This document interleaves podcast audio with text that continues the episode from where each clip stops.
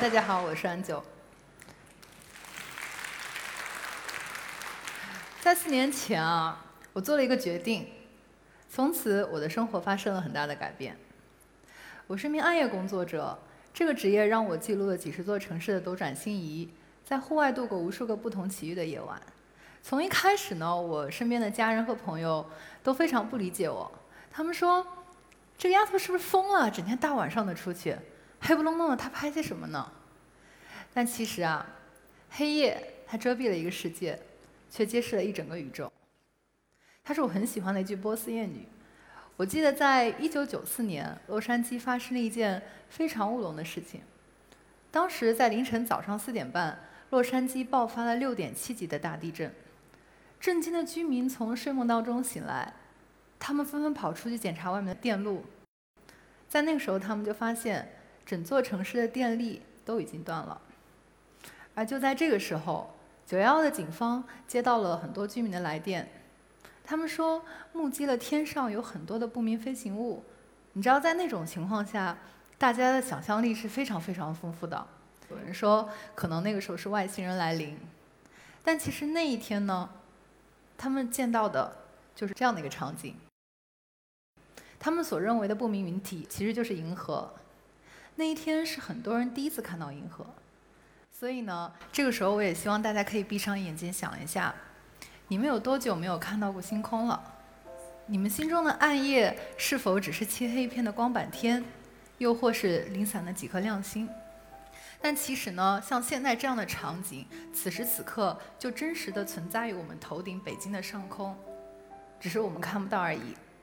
因为城市和市郊的很多灯光，它给我们带来了照明的便利，但是却同时遮蔽了我们头顶一直存在的星光。那这张照片呢，是我在南半球所拍摄的银河。我用了类似于波特尔暗空分类法制作了一组银河切片。拟定用最繁华城市的市中心，逐渐到最黑暗的地方，我们人眼所能看到的天空。大家在这张图片其实可以看到啊。我们当灯光变得越来越少的时候，星光就变得越多越亮。但是可惜，我们大部分人都是生活在最左侧这样很明亮的一个区域。其实我们逐渐与暗夜慢慢的失去了联系，可能很多人一辈子都还不知道银河是什么样子。那在今天呢，我所想分享的其实不只是这一片银河。首先，它要从。二零一七年三月份，我的一个决定说起。这个呢，是我第一次参加新华社图库的一次观星活动。我记得那个时候，我从北京的市区开了两个多小时车，到达了北京房山的一片郊区。那里几乎没有什么光污染。当夜幕降临的时候，我就看见星星在天空闪烁着。当时呢，我就听到身边的观星老师拿着纸芯笔。照着那个天空，告诉我们，那个是木夫座最亮的大角星，那个是可以辨别季节的北斗星。我当时就站在那愣在那儿了，我就一动不动。我觉得实在是太酷了，感觉像是揭开了另外一个世界一样。为什么我当时去参加这个活动呢？其实，在当下，我也在被工作和生活的一些琐事所困扰着，我没有办法走出来。我试过很多种方法。试过冥想、听歌、和朋友出去唱歌，甚至和朋友出去喝点酒，但是呢，都无济于事。可是那一晚，我看了那一夜的星空，我感觉一下就被治愈了。就是我对宇宙的敬畏感，就是真正的油然而生。就是你在面对伟大的事物的时候，感受到的惊叹和感知自我的渺小。我依稀记得一条云带，就这样横挂在天空当中。我当时就特别想要把它记录下来，我想要把它分享给身边的每一个人，告诉大家，此时此刻我看到了暗夜多么多么美好的一个景象。为什么当时有那种激动呢？其实它就很像我喜欢的天文学家卡尔萨根所说的这一句话，就是每当我们谈及宇宙、触及宇宙的时候，我们都会有一种直冲云霄的感觉，就是一种只能和恋爱相提并论的意识。你想要把这种感觉告诉全世界。就像今天此时此刻，我想要把这种感觉告诉现在的你们，所以呢，我就和朋友借了相机，求教关心老师如何拍摄星空，如何调参数。在那一天啊，是我第一次记录星空。那一段的时间照片，我现在来看，用三个字来形容，其实就是辣眼睛。我觉得不能不能直视，因为在那个时候呢，我还不知道如何正确处理天文照片的暗场，如何正确的校色。但是也因着那一次的拍摄，天文摄影在我心里就萌了芽。第二天，太阳照常从地平线升起，大家各自都去上班，所有的一切都恢复了正常。但是我变了。回去之后，我发了这样的一条朋友圈。我记得当时啊，我也说过一句话，就是我能够接受生活带给我的很多风雨，但是其实我们每一个人都有选择宣泄出口的权利，而我就找到了那个出口。我也是一个比较一想到什么就会立刻去行动的人，所以在回去之后，我买了一堆的天文书籍，不耻下问的和圈内老师们求教，学习天文知识，学习拍摄技巧，学习十几种处理软件。热爱它是一件非常神奇的事情，它能够让你全心全意的把所有的时间都倾注在这个上面。那从一名爱好者到一名职业的天文摄影师的转折点呢，其实也过了一段时间。它是在二零一八年的十二月份。我相信在座如果有天文爱好者，应该都知道，北半球有三大流星雨：一月的象限一座流星雨，八月的英仙座流星雨，还有十二月的双子座流星雨。我记得当时因为一个拍摄项目，我和几个伙伴在西北的无人区度过了三个夜晚。那个时候刚好是双子座流星雨的极大值，在一个很暗夜晴朗的情情况下，我们肉眼几乎可以看到几十甚至上百颗流星划过。这么说来，其实这个时间也非常临近了，就是在下个月。所以如果大家有机会能够到暗夜没有什么月光的情况下，在十二月的十四号前后。可以去观测这样的一个盛景，但是那个时候温度非常非常的低。我记得当时我在那个无人区，在户外体感温度可能就在零下十五度到零下二十度这个样子。我记得当时我整个双腿都已经冻僵了，我只能完全靠大腿的肌力来慢慢的往前走路，非常非常的冷。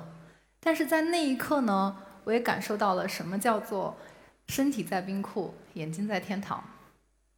我就这样看着天空，我站在那里，在盯着天空看的时候，我当时就想，很多人都以为天空它是静谧的，是安静的，但是当我站在那儿看到一颗颗流星划过，甚至还有一些伴着雨季明亮的火流星，我当时就在想，其实夜空它是非常繁忙的，它就很像一个天空幕布，而我们就像是离那个天空幕布演出最近的那一批人。在那几晚，我们几乎每一个人都记录了上万张照片，而我也花了很长的时间，把它处理成了一个两分钟的视频。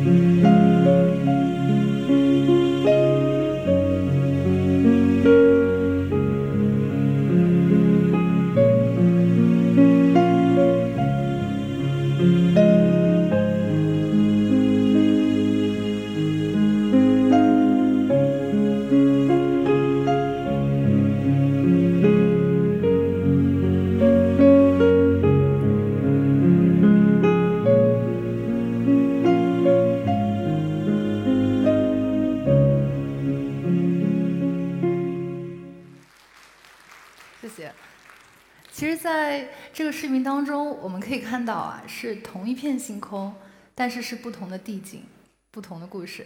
像比如说这张照片，它是中国最神秘的小镇，它叫石油小镇。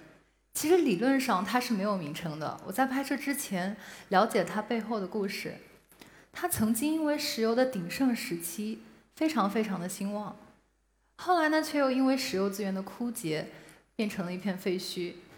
所以你们看，数万年前的星光和这一片废墟，就形成了非常鲜明的刹那和永恒的对比。这是我觉得星野摄影里的魅力而在。那这个呢，就是荒凉独特的雅丹地貌。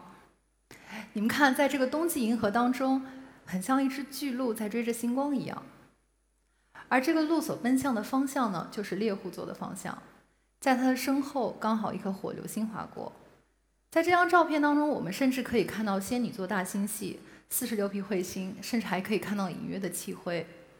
所以我当时就在想，当我把这一幕记录下来的时候，如果我未曾在2017年第一眼看到那一次银河，也许当下我还在城市当中，我根本就不知道暗夜会有这么美好的瞬间发生。所以当下呢，我就把这个瞬间记录立刻分享到了自媒体。我当时就在想，也许可能会有多一个两个人能够跟我一样去关注暗夜的天空。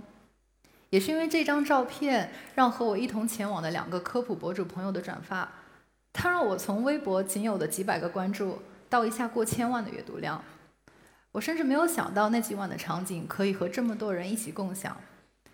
迎着那一次，我开始逐渐接到各种官媒的约稿，还有接到很多很多的拍摄项目。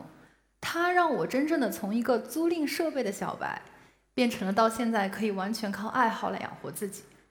直到现在呢，我还做着同样的事情，就是在夜晚拿着脚架，外人看来不知道这姑娘黑不隆咚在那边干什么。但是呢，它也是唯一一件我热爱，并且确信自己能够持久做下去的事儿。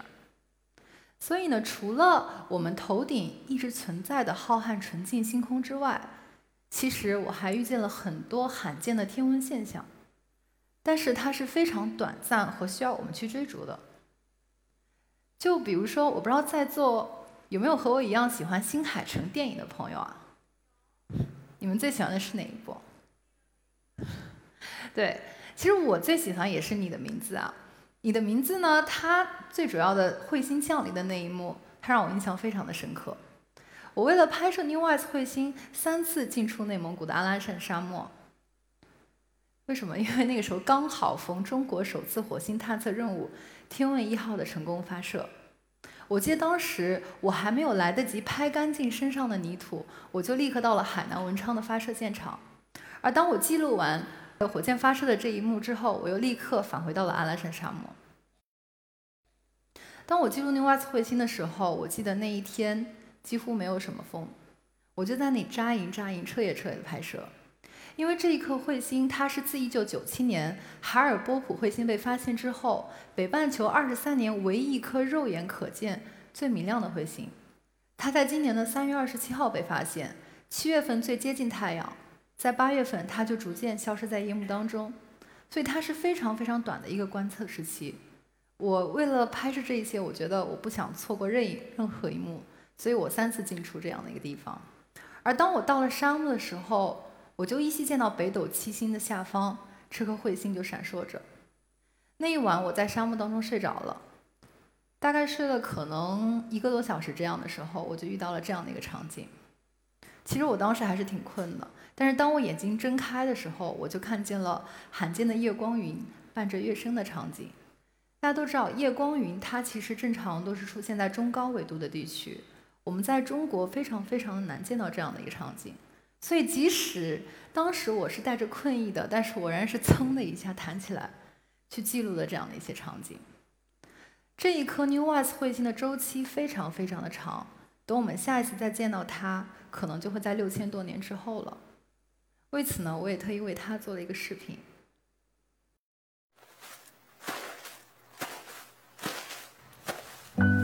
在追逐彗星的这一天，我还不知道你会和北斗七星在充满气灰的荒漠中出现，也不知道在漫长又短暂的太空旅程中，我将会三次遇见你。卫星出来了，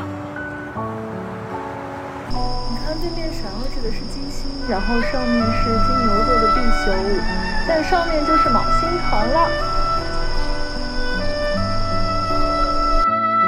我也不知道，在举步艰难的细软沙土中，罕见的夜光云伴着金边的峨眉月，一幕惊飞于天的场景会在黎明的天空出现，而我兴奋的一夜未眠。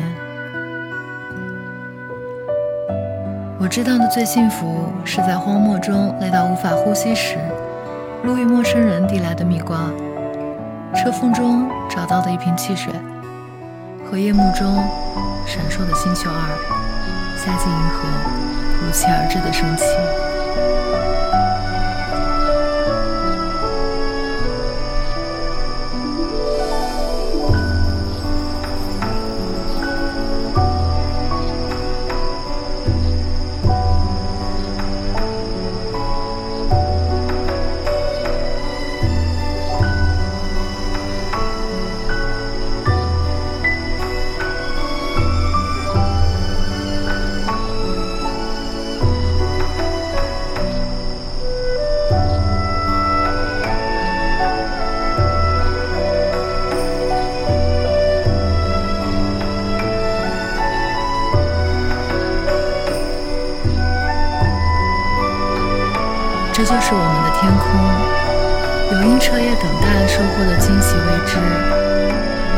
其追逐远赴千里的如期而至。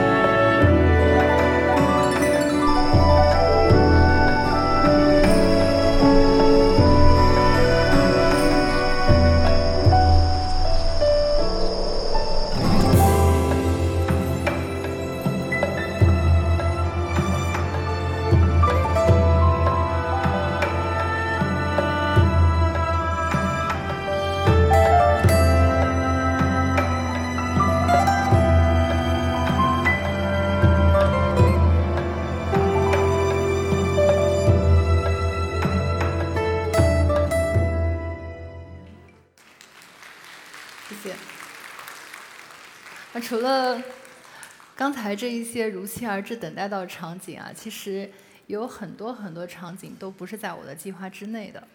像比如这一张瑞士上空的日华，其实我当时是为了自驾去马特洪峰拍摄银河倒影的时候，我记得当时我因为开错了一个路口，我不得不到前方去掉头，而当我掉头的时候，就看到了像彩虹一样的日华。我记得当时正好前方就是停车休息带。我就立刻把车停在那儿，我立刻拿出相机，拿装上镜头，立刻就按了快门。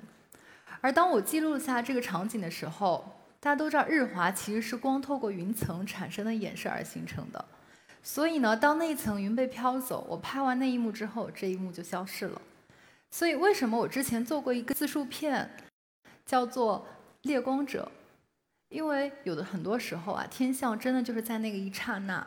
你需要像猎人一样迅速的就去捕捉它。而这一张呢，是中国西藏的日环食，它是我今年拍摄的。我记得当时我和十几位天文同好们在海拔四千五百米的西藏马旁雍措等待这个现象的发生。但是你们看，布满天空的云层，其实我们几乎都失去了对观测的信心。但是呢，大家都在这个当中耐心的去等待着。我是一个比较随意的人，其实每一次出去的拍摄，我没有太在意说一张照片的诞生，我更多的去感受当下，去追逐这些天天象的经历。所以你看当时的场景特别有意思，很厚的云层，有人在跪在那里祈祷，有人跪地在对焦。那次的日环食的方位角特别特别的高，它几乎接近九十度，接近直角。所以我觉得当时所拍摄天象的人很辛苦啊，但是拍摄天象的人。他也成了一道非常亮丽的风景。终于在接近时胜的时候，云层突然就像裂了缝一样，我们等到了当时我们一直期待的那个场景。我当时就听到一声一声的尖叫，就是那一种失而复得的激动。所以我也希望没有任何的配乐，就原声把当时的现场还原给你们看，就短短的几秒钟。我出来了，出来了，出来了！哇！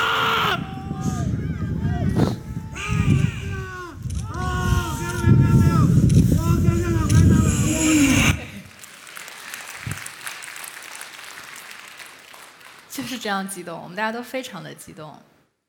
但是我不一样，我做了一个什么事情呢？我把相机就架在那里，我设置了自动拍摄。然后我直接躺在了那个水泥地上，我记得当时我就戴着日环食的眼镜，我就躺在地上看着天空，我目睹着那个时胜的发生。那个时候的热泪盈眶是真正的止不住的，我也不知道是怎么样的感动，就会让你想要解放拿起相机的双手，完全不是为了一张照片，而是真正的去感受它。在那个十三天当中，我为了追逐日环食，其实我也遇到了很多很多我所意想不到的场景。我遇见了彩虹，我遇见了雨帆，我遇见了雷暴闪电。十三天，五千公里，一路自驾的不停息。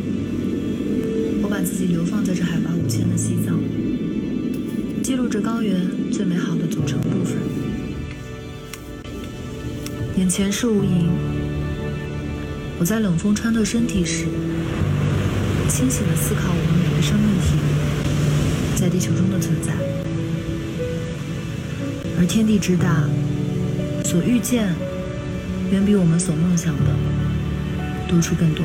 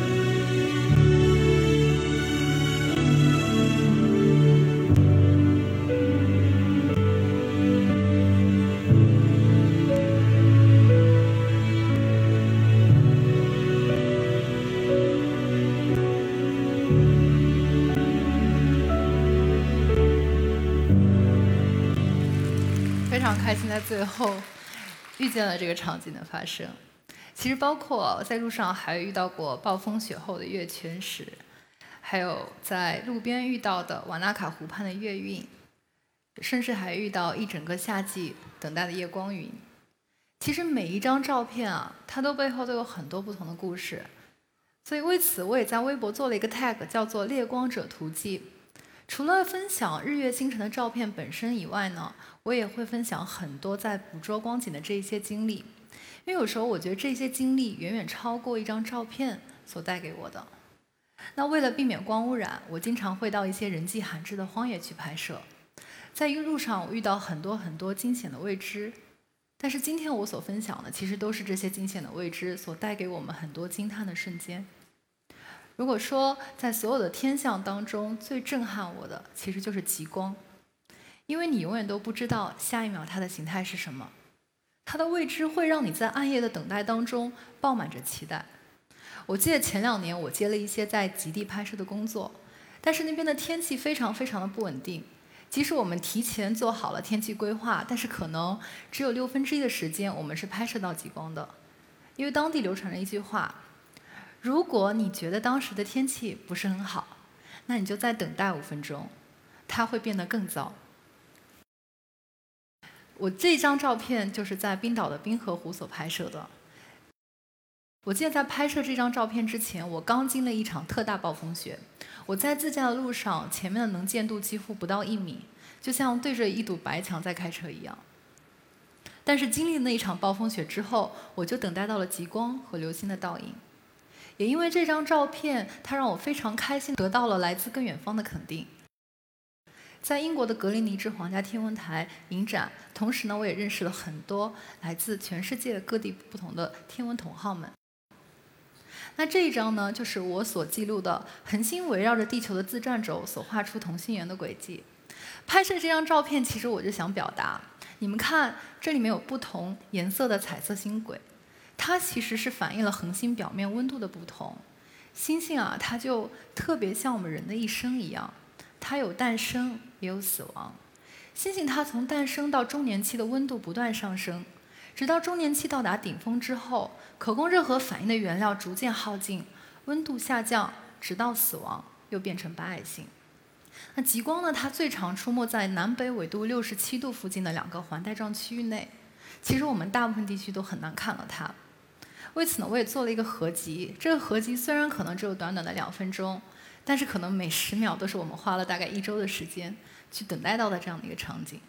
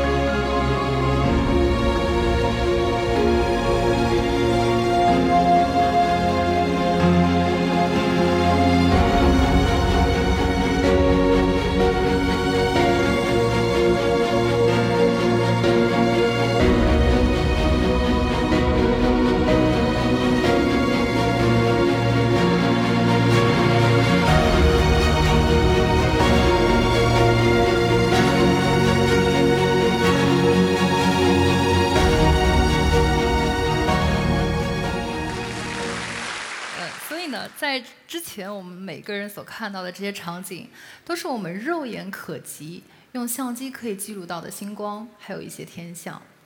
但是，其实，在暗夜当中呢，还隐藏着很多我们肉眼不可见到，但是却又真实存在的美好。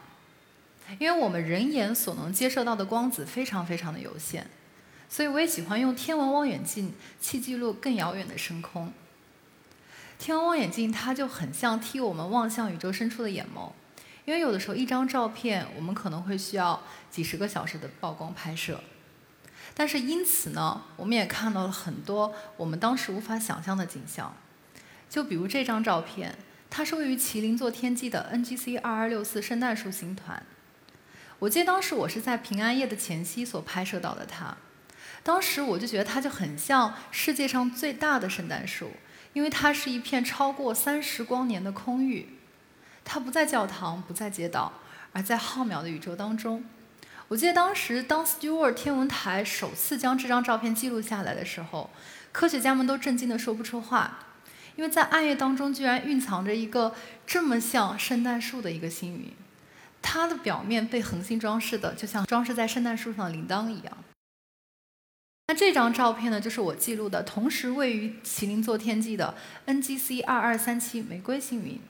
我记得当时我是在情人节前夕拍摄它，然后在当天晚上呢，我就刷朋友圈，我看到很多有对象的朋友拿着对象送的新鲜玫瑰花，高调的晒着恩爱在朋友圈。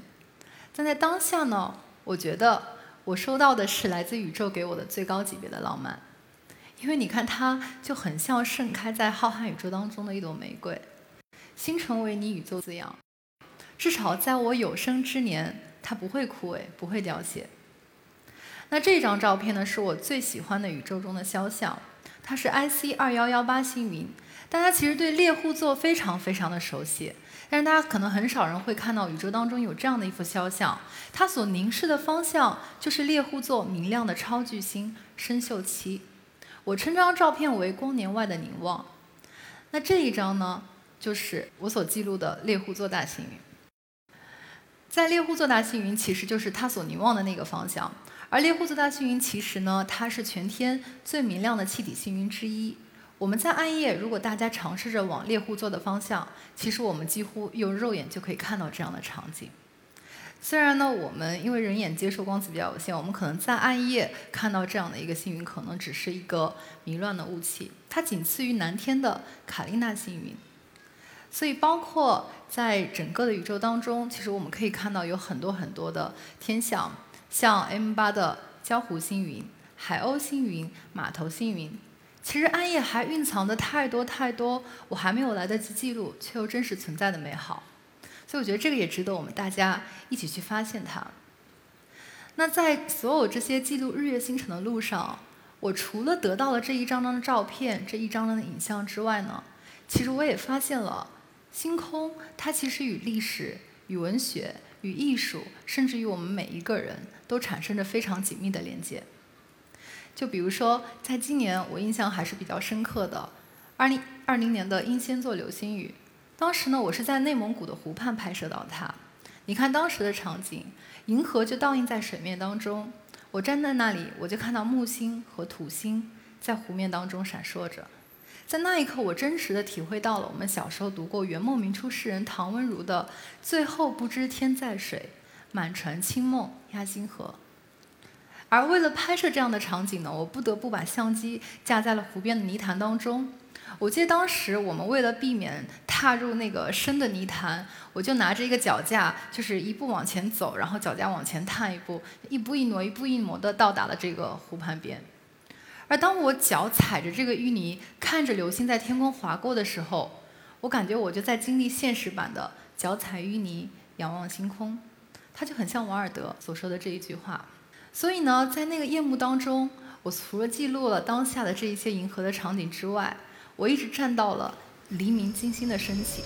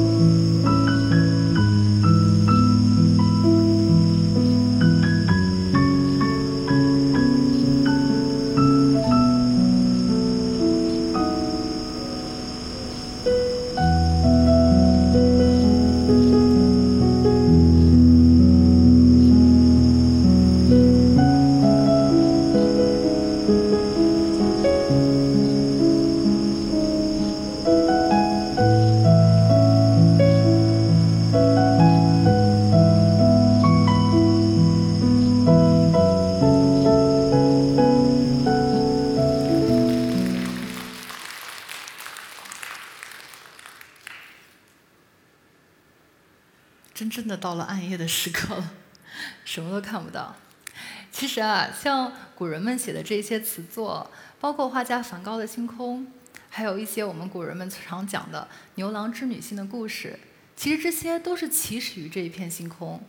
关于星空的定义，我在微博做过一个调查，我收到了来自不同阶段、不同年龄人不同的解读。有人说它是上被污染的地方，有人说。它是荒谬世界的解药，有人说它是对逝去亲人的寄托，还有人说它意味着可爱的安久。其实关于星空，我们没有办法用一个词语或者一句话去定义它，但是它却影响了世世代代的人们。而我只看了一眼星空，它就改变了我的一生。其实你们看啊，天空幕布当中这么多这么多的繁星，但是我们地球上所有的一切加起来都没有这一颗星星这么大。我们当下的烦恼，一切在我觉得就是一非常非常的微不足道。我们每一个人是如此如此的渺小，但是确实我们又生活在一个如此蒙恩宠的星球上。其实你们看。相比太阳系临近的其他几颗行星，被浓重大气覆盖的金星、木星、土星，我们星球的大气层足够厚到可以让我们呼吸，却又透明到可以让可见光进入到我们的视线，去仰望、观察浩瀚的宇宙。所以，我觉得从这个地球家园去仰望浩瀚的宇宙，是我们每一个人应该共同经历的。这样呢，也可以让我们对待彼此时多一些人性的关怀。因为从宇宙回望地球，它没有国界，只有陆地和海洋。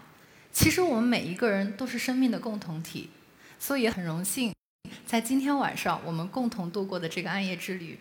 我的追星之路还在继续，希望未来的某一天，我们也能够在暗夜的星空下再次相遇。谢谢大家。